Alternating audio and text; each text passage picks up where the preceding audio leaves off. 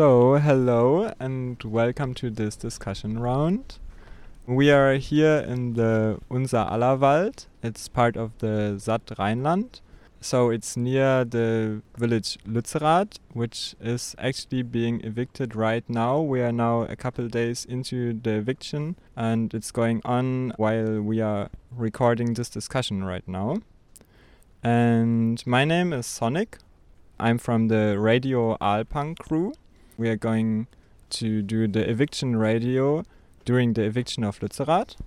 And uh, my pronouns are no pronouns or just they, that's also fine. And yeah, I'm involved in the struggle in Lützerath for quite some time now. That is to say about my background. And yeah, now um, we're going to have a discussion about militancy in a broader sense but uh, since we are also involved in the struggle for climate justice, we are also going to talk about the climate justice movement and specifically also militancy in the case of Lützerath. So um, this is what we're going to do now.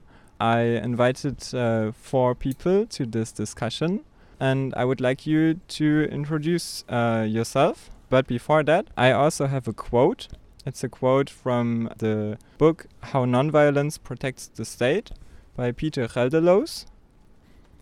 Only a people trained to accept being ruled by a violent power structure can really question someone's right and need to forcefully defend herself against oppression. And during the check in round, um, we do check in rounds quite often in Lützerath, people can introduce yourself and also uh, say what you think about this quote. So, ho how are you?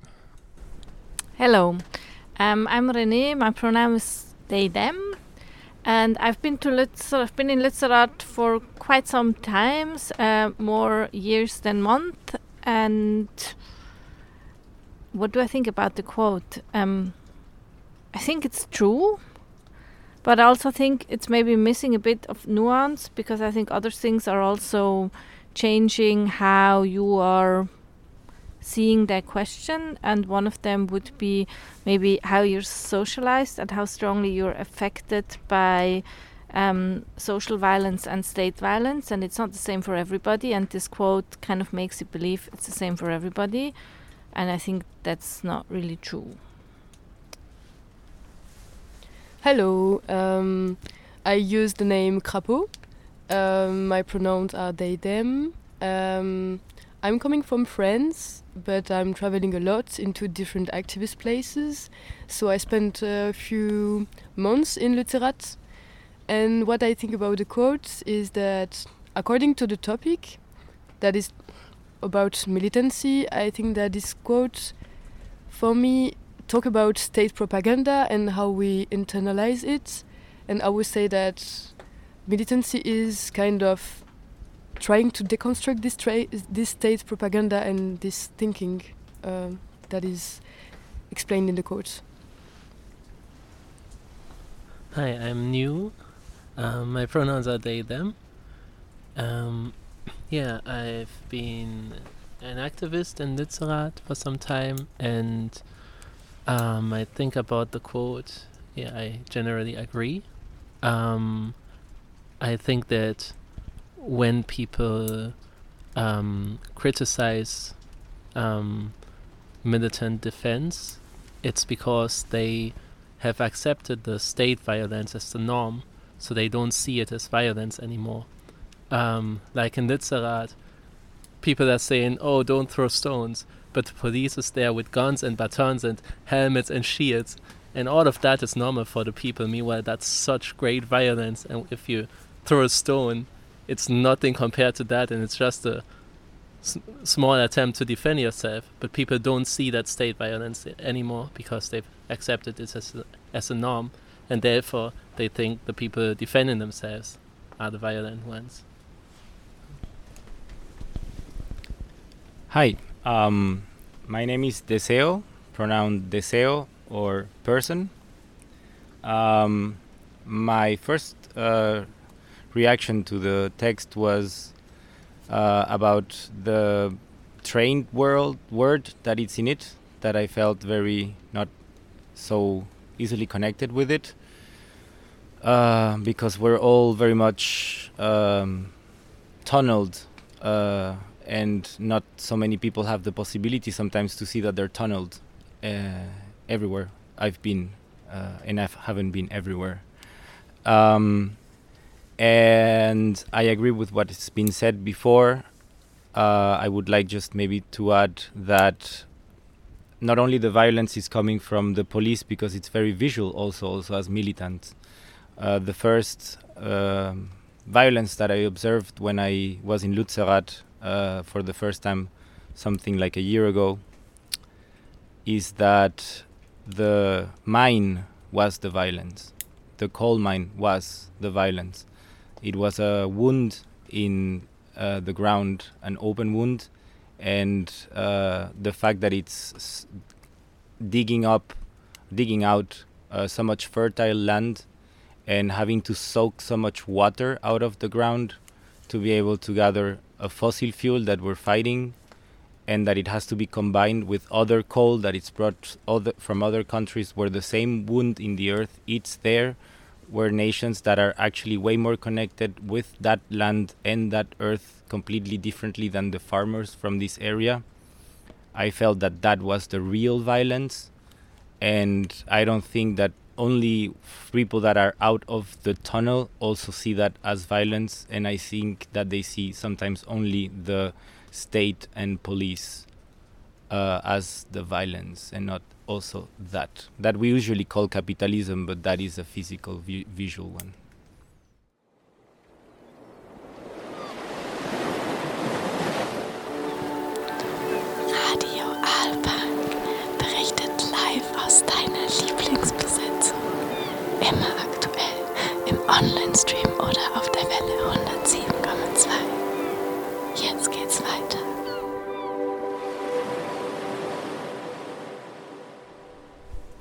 Thank you so much for joining the discussion.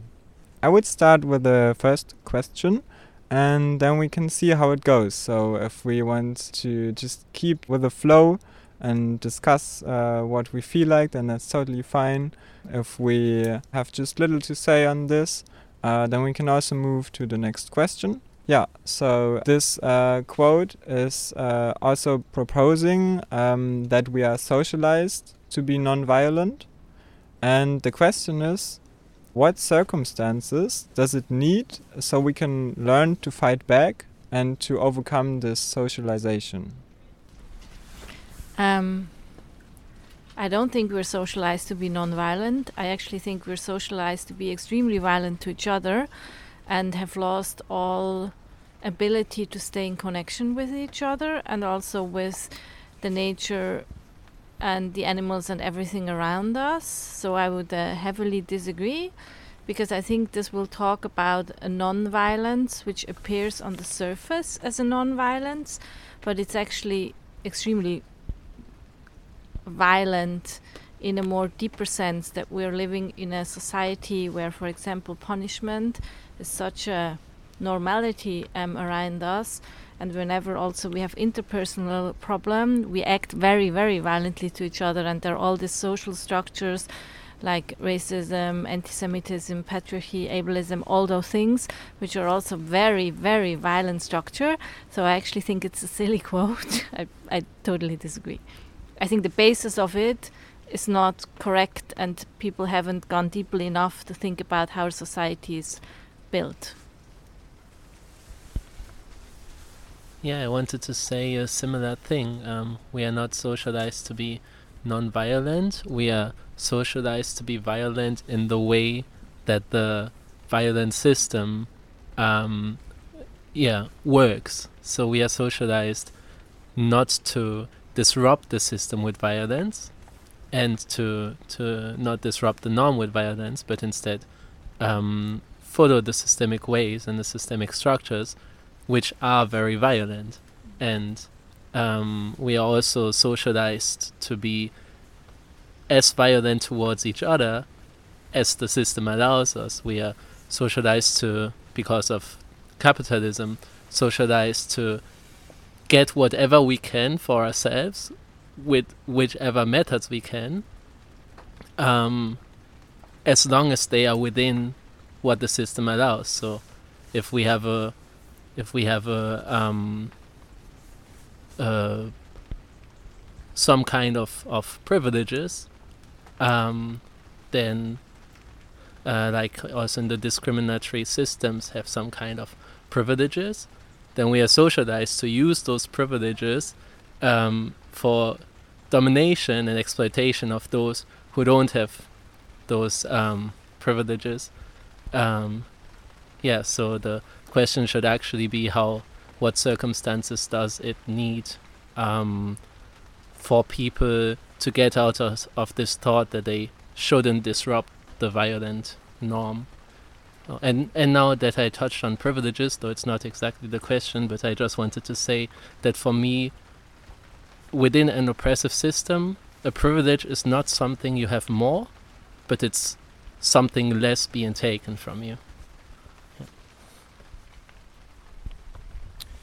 Um, I think that it's very. Uh, I would like to jump then on the part of privilege, um, and um, I think that this specific uh, quote, taken out of the context of when it was written or said, it's obviously maybe not uh, able to grasp the holiness of what the author or the person had to say, but alone what it is, and with what you said about privilege, I also would like to think for a second uh, of someone that um, is not very a person that reads a lot or that studies a lot, uh, that is maybe even conscious of uh, notions as non-violence or uh, because it seems very easy to understand non and violence, but it has a meaning for somebody that reads about non-violence. Um, and I have the feeling that if you would go to a group of individuals in many places uh, around this country, Europe, the world, and you would tell them, "So uh, you've been socially, uh, you've been socialized uh, non-violent." They would maybe first look at you and be like, "What non-violent? what non-violent? Do you see where I grew up? Do you see what I had to deal with? Do you see that street over there in the dark that I don't want to go? Do you see that person following me that terrorizes me? Uh, that it's maybe not a police, that is just another individual, and that then I think links to what you were saying earlier, um, uh, René. And uh, um, I have the I have the feeling that um, it's also this intersection between some sort of like academic uh, perspective that it's been many times discussed within the militant groups uh, about how sometimes there is a necessity for some people to be able to think about things, write about them, clarify them, to try to create a proposition for the groups to work from that proposition further on. But I also have the feeling that it also takes for granted many things that are therefore related with this whole notion of like, are we really talking about everybody when we're talking this way? Are are we really taking the majority of people in this quote? So I leave that there.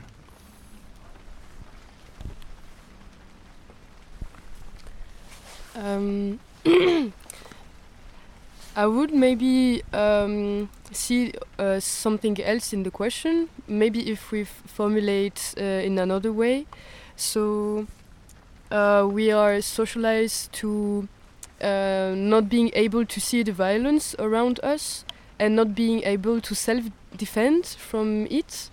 And um, because for me also the state uh, is really rooted in our mind um, and it's uh, we consider it as a protection and a solution for every problem we we meet and every violence we face in our lives and for me the question is more how can we start to um, think out of this um, mentality and how can we start to develop self-defense uh, concepts and organizations And do you think this is also related uh, to liberalism? I would like that we define together what is liberalism before. I'm not so interested to define what liberalism is, but I wanted to say something else. Um, because I think definitions are mostly like academic things that are not really useful for my life. Um, I wanted to say that I also think this question of how how you said about about militants militancy. I think there's a big question about if people choose militancy or if people have grown up with kind of understanding the violence we and I say my body experience. So I have a very other approach to I think militant. I think as a like trans non-binary person, as a person who's heavily affected by patriarchy, but also been growing up with the history of the Shoah really closely in my family, which one of the biggest gen- genocide in Europe um, in the last hundred years. Like for me, there was never never a space where I thought violence doesn't have a space because I like I, knew when I was a small child, like being in my family, that society is extremely violent, and the only way that will help us against this violence is fight against it because nobody's going to give it to you. And this is what I mean. I think I agree to your point, what you said before. Um, the, but at the same time, I think there is nuances that are really, really important to see when we talk about militancy. That also for some people, militancy is not an activist choice. It's not something where people have done this like development. They read this book. There was this organizing, but we basically been grown up in a society which also taught us militancy. That's more how I feel about it. I don't feel, and then it's the question: How do you learn to do it, and where do you do it, and what is even militancy? Um, what does it even mean? You know, does it mean throwing stones at cops, or does it mean like that I think would be interesting to talk about, like what are militant acts that we are doing. I would really like that we write that question down so we actually can address it, not directly after I talk right now, but that we actually address it. I just would like to react to what you said. Um, I hope it's pertinent. Um, I, I, I feel that, for instance, in my, my personal experience, is that I grew up in a in a in a country where you do not trust the police. That's where you grow up. You don't trust the police. But then I came to Europe, and I came to Europe very privilegedly for other people that are my friends, because my direct grandparents from my family, uh, from one of my both to my parents, one they're completely European, which makes me completely European from that side. I have the passport. I come here. It's like hello, you know, everything is easier. I don't have to do lines to get a visa. I don't have to prove many things that I'm not gonna do this, that I have some income, this and that. It's it made everything easier. But the first thing that I realized is like, wow, the streets are safer. The first thing I mean, that's how I felt. The first thing that I saw is like, wow, the the, the trash is differently collected. Then I thought, wow, but the social security is actually working.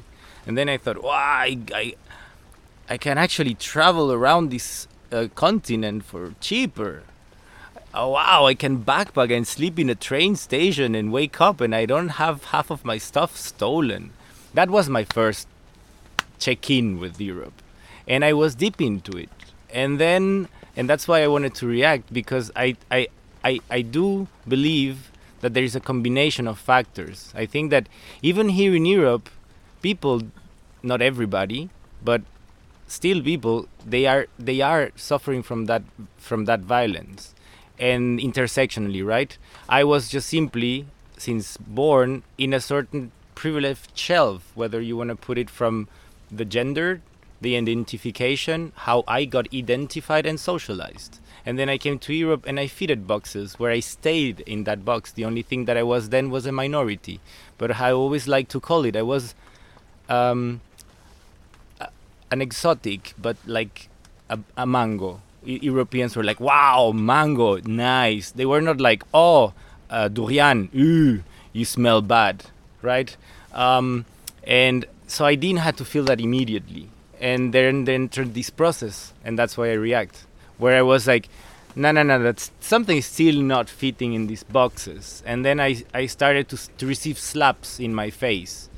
Um, slaps that were coming from the privileged box that I was, but in a new environment where things start to get like you you're not so much comfortable enough and and I and I saw in that like that crack, where actually allows me also to see that even the dominant group actually suffers from violence. It's just that by being the dominant group, they eat a lie, like a Mickey Mouse lie, that actually makes them develop these notions notions of like we're non-violent or it's better to be a non-violent movement because we will change with non-violence. Because what they're actually saying is like with non-violence, I'm not gonna jeopardize my comfort. I'm not gonna jeopardize what I've what has been acquired. I'm not gonna jeopardize that work that my grandparents did in order to arrive to I would say this middle class that is make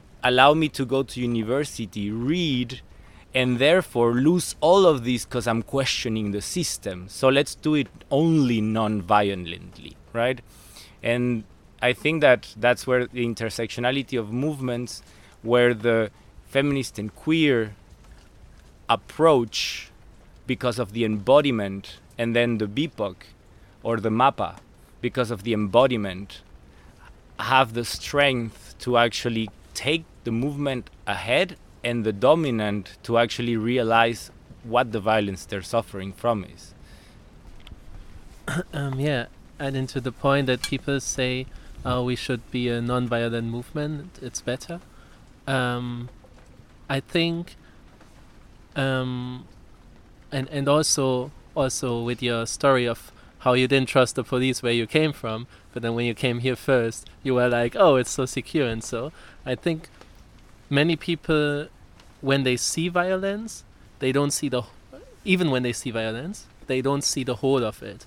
So they might see, um, like, they might be aware of, for example, a racist structure, but then they would be like, okay, we have to change this whole um, like we have to change within this whole violent system we have to change that this system no more reproduces this racist structure. So they are they are looking for uh, for uh, change within the violent system without seeing yeah with without seeing um, like thinking that the violent system is a solution um, to the violence it's reproducing. Um, and I think that's often with like uh, hardline non-violent approaches that it's actually linked very much to appeals to the state. Meanwhile, the state is, yeah, an, an institution of, of violence, and you will never overcome the whole state violence with that. I was just thinking about what this means for Lützerath, and I've been really thinking that part, I think part of the experience I have is that many of us who maybe are not in that like white heterosexual able-bodied cis system experience a lot of violence in Lützerath all the time since it started and it's it was very real violence and there's been lots of tries and processes of trying to make this less like. Um, but still i feel that now in this eviction you can clearly also see and feel uh, what are the power structures that are like having control over things. For example who has control over media and picture and what got broadcasted to the outside which where it's really difficult that some of the things which are happening which are like people getting very angry um, at the police, attacking them, um, and also like other forms of like violent actions which maybe don't fit that image of like civil disobedience um, are not like portrayed or read and seen and it's really difficult to get the information and the pictures because there's censorship and in that censorship i think i two two, thi- two things. And one of the things is has to do with our discussions about privilege which we just had because censoring that information is also helping the people who censor it to like keep their privilege because in reality if that word would start to crumble and collapse and be really disastrous they would suddenly be not the one who are on top anymore and get all this privilege. So i think a lot of people don't realize that but i think subconsciously they're like stopping that because it will change their hierarchy and that's a really difficult thing uh, to say and people don't want to hear it but i actually think it's it feels to me like that. And I think the other part of it is also that a lot of people very sternly believe that if we are able to like get the masses on our side, we can win the struggle. And like as an anarchist, I really deeply believe that this is not true and this is not going to work. Um, uh, which because the masses have very little interest um, to have a system change um, because it's not going to benefit them. So I think we as people um, who are maybe more oppressed by the system, like have to do it ourselves, also through violent means, because it's our only chance to change the system. And this would be maybe one of my main critique on like non-violent people and non-violent activism, is that they're actually not supporting the struggle to really do systemic change. Um, yeah, I would like to add uh, also my opinion about um, the medias and how we communicate uh, to the outside about, about. And for me, it really shows uh, how we just reproduce um, and we just accept the state strategy to um, uh, decredibilize uh, the movement um, because they try to um, like they show in, in the state and, and uh, elitist medias um, occupiers as um, really aggressive and violent with the mask and, and Molotov cocktails and barricades and also not really thinking people and not really polit politicized people. And for me, the fact that uh, the, the Lützi medias try to also um, really distance themselves from this image because they're afraid of uh, the media continuing this um, uh, diabolization. So they're just um, exact exactly going into the state trap. Like they create an image that is cute, that is peaceful, um, without barricades, without, uh, in fact, uh, offensive symbols. And uh, for me, this is exactly what the states st uh, try to create. Radio! Aalpunk! Radio! Aalpunk! Radio, Radio, Radio! Aalpunk, Aalpunk, Aalpunk! Um, I found this conversation extremely interesting for some maybe people that have never talked together. So thank you for gathering us. Um, I I really um, feel like um, because you talked about Lützi, uh, that the other day we were at, in Lützerath and somebody, uh, a person that is very dear to me, uh, invited uh, another person uh, to give a workshop about um, a diversity of tactics. And uh, I got a little bit late there, but I, I was most of the time, and, and we ended all the way until the end to discuss and to have questions and so on. It was, I would say, interesting that it happened just before the eviction. Um, I think that some things were not maybe feasible inside of that um, workshop, um, but very interesting per se, academic, but also academic from someone that I, I, I, I from the very first approach, I believe it's uh, itself militant, and it's just one of these persons that has tried to write and communicate about different things that are happening and tactics and so on, analyze maybe. But now that I'm listening to you, I think it would have been also very interesting that we would have jumped uh, on parts of there because in what the person described as diversity of tactics, not as it should be non-violent, not at all, but that the non-violence was that other extreme where you I don't remember the way the person says it. I'm really sorry, by the way. Uh, that's not my way of remembering things. But that these two extremes uh, will um, create enough space in between for more action to happen. And therefore, um, not to contradict you, just to bring this on the table, that in a negotiation that it's happening, whether we want to negotiate or not, that happens because it's a system that has a bunch of people there that are trying to talk for uh, for all of us, and they think they can talk for all of us without ever even consulting. Um, that the fact that there is a group so the person was in support of having more direct action and more direct uh, the opposite of non-violent confrontation is because we push the negotiation table and i remember when i was studied uh, environmental related uh, studies that i always was uh, thinking uh, about the actions of some groups that were like very uh, extreme I hate that the media uses the word radical. Like if it was always radical, it can be extreme and not radical. It can be very radical and not extreme. Um, and um, I was always thinking, yeah, but if if from what I'm studying right now, I know that if I enter a table of negotiation with another person and I'm already accepting parts of the terms, I will be so little be listened listened to because I am already kind of agreeing with the other party. But I also was thinking, how does this work in a social level? But we're not talking about a social level. We're not talking about like two people living in the same apartment that want to talk about how to keep the kitchen clean. We're talking about like a dominant group over a dominated group, groups.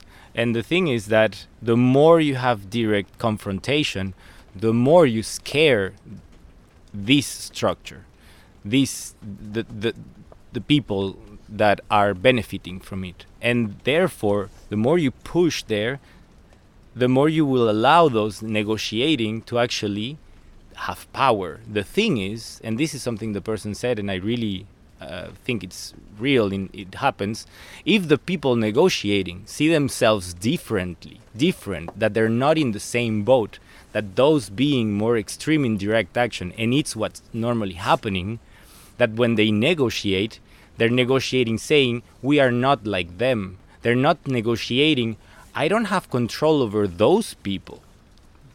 But I think they're right in what they're doing because I think that you are wrong on what they're doing.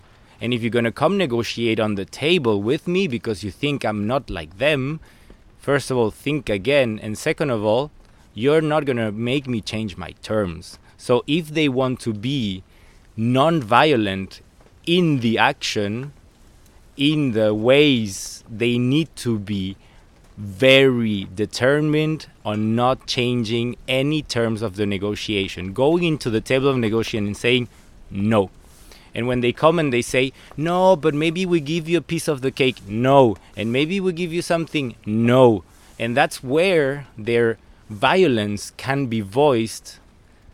And I don't think that that group seizes every time that power because they see themselves so different because of all that you've said of how we perceive violence and and and and I have other thoughts about militancy, which might bring you bring us on another track as well, because something which also like was going through my mind, like thinking about the last couple of days in Lützerath, um, where mm, people also voiced that militant actions should be portrayed like more. And I do agree that this should happen, and it would be really important that we show all the diversity of tactics that are being used to the outside. But I also had questions of like what kind of an atmosphere we are creating because lots of these militant actions um, seem to be happening like out of an anger, which I think is great. It's totally perfect to react out of anger, but I think which we are lacking is also strategic talk about militancy and also talk about like because for me militancy is not really about throwing stones at cops. Like it's fine I think it's great when people do it and i'm like yeah okay let's do it. Like um but for me the question is what is militancy mean?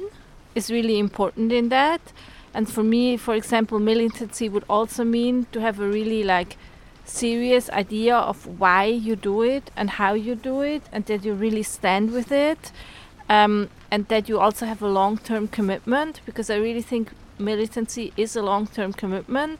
I- I'm not gonna say like now, oh, Lützerath is like that. It's really horrible. I'm gonna throw a couple of stones like at the cops, and I know that most of those people are not gonna be there in three years anymore to do that. Um, so it militancy can also be just like a show thing, which just make you appear really cool. And I think it's really important to also be like critical of that, and that it's not just like showing these visuals of these really militant people because I think militancy is also like staying in it really for the game and like standing your place and have a long term commitment, but also doing the work about being in connection and really militantly trying to build another society in connection with each other. For me, like this is a really militant act, you know, like being like critical of this whole society which is based on punishment and trying to find like all of those things they're super militant, they're extremely tiring, and they break so many of us. But this is also militant, and for me, it's important that we see all of those parts of militancy.